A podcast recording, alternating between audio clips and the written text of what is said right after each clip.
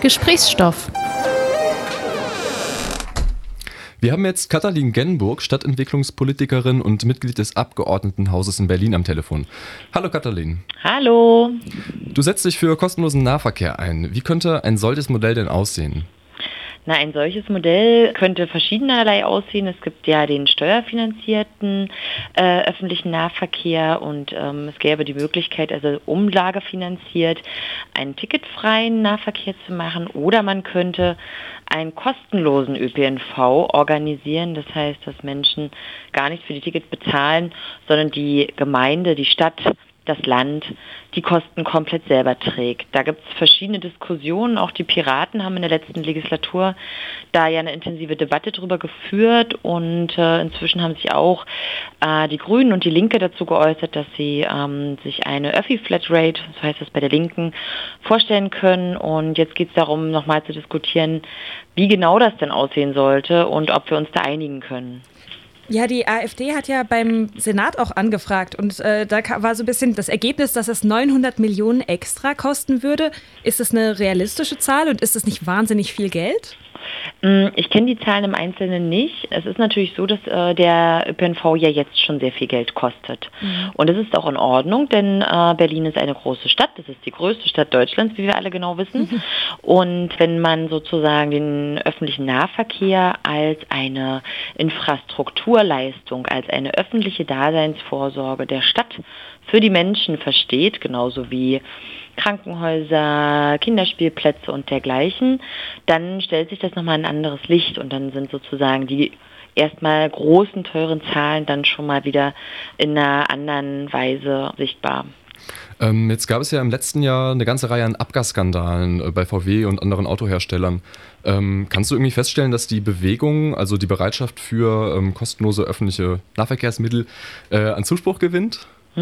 Also mit dem Ratentscheid in Berlin, da ist ja eine sehr große Bewegung entstanden von Leuten, die gesagt haben, wir müssen es sichtbar machen.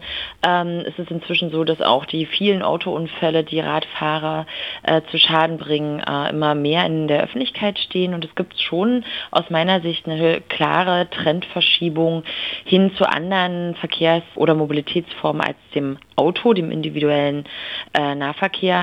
Und da würde ich sagen, verschiebt sich schon ein bisschen was.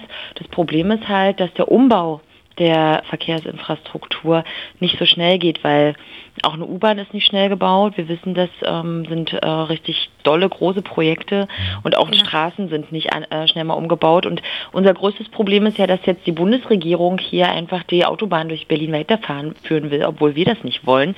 Also man sieht, da rühren viele Leute in äh, Töpfen und es ist kompliziert. Insofern ist es schön, dass die äh, Initiative zu einem Mobilitätsgesetz jetzt erstmal äh, erfolgreich ist. Das wird bald in den Senat gehen und hoffentlich haben wir dann bald richtig tolle Radverkehrswege in Berlin. Ja, ich, also ich höre schon, es gibt auf jeden Fall viele GewinnerInnen ähm, von so kostenlosem Nahverkehr und irgendwie einer, einer neuen Mobilität in Berlin.